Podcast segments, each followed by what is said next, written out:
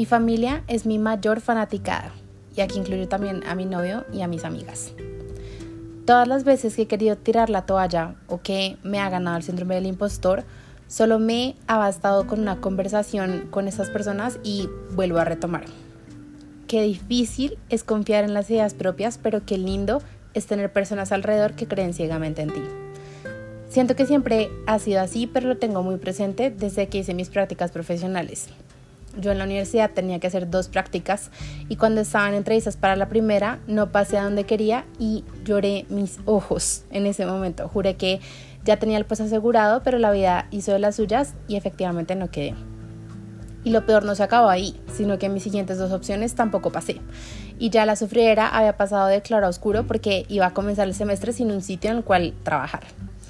Afortunadamente terminé en un gran lugar y fue una de las mejores experiencias laborales que he tenido, con sus días terribles y todos en los que lloré, pero lo que aprendí, wow, sin palabras. Después, el siguiente semestre, volví a aplicar al primer sitio y por fin pasé. Y cuando vi los resultados, casi hago una fiesta. La noche que salieron las tablas con los sitios de práctica, lloré de la emoción de haber quedado ahí mis papás me llevaron a comer deli para celebrar, mis amigas, mi novio saltaban conmigo de la emoción, mi hermana celebraba conmigo a la distancia, era como si ese logro hubiera sido de todos. Llegó la pandemia y con ella mi grado. Me quedé literalmente con los crespos hechos. Ya habíamos entregado tarjetas para la fiesta, ya tenía comprado el vestido, ya estaba todo listo cuando nos encuarentenaron. La celebración terminó siendo virtual y la verdad es que fue un día muy triste para mí aunque mis papás y mi novia hicieron todo lo posible para que yo la pasara bien. Decoramos la casa, nos vestimos elegantes, pedimos comida deli, hicimos reuniones virtuales con familia y con amigos y nuevamente todos celebraron conmigo este logro como si fuera de todos. Cuando fui consiguiendo trabajos en psicología y de community manager, ustedes no saben las flores que mi familia me echaba. Y yo tengo la mala costumbre de invalidarme entonces eso para mí era el cielo, saber que en verdad estaba haciendo algo importante y que así yo no lo viera en ese momento, estaba rodeada de personas que tenían toda la fe en mí. En verdad, en cada paso que doy están ellos, dándola toda conmigo también.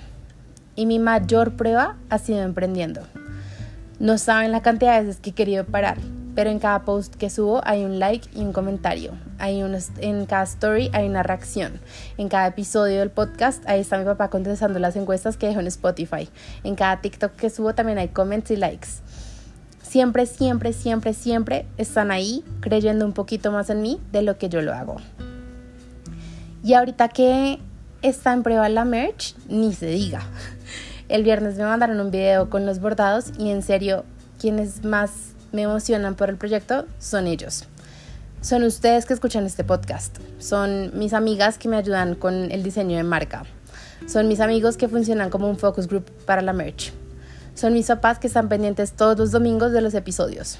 Son mi novio y mi hermana que me contrarrestan mi voz crítica y mi síndrome del impostor cuando sale el ataque. Yo tengo pánico por dentro y por un momento decía mucho, pero solo me va a comprar mi familia, pero solo me va a escuchar mi familia, pero solo me va a ver mi familia, como si eso fuera algo malo. Y después entendí que gracias a estas personas es que estoy logrando lo que llevo casi dos años soñándome. Qué loco todo. Este episodio puede ser un poco cursi, pero la verdad es un agradecimiento por estar ahí conmigo y también es una invitación a que veamos con otros ojos a ese equipo que tenemos todos y que siempre está firme. Es verdad que solos llegamos más rápido, pero acompañados llegamos más lejos. Si este episodio te gustó, compártelo. Yo soy Sofía, me encuentras en Instagram, TikTok y Twitter como igual raya al piso, mente raya al piso y esto es Me pasa igual. Te espero en el próximo episodio.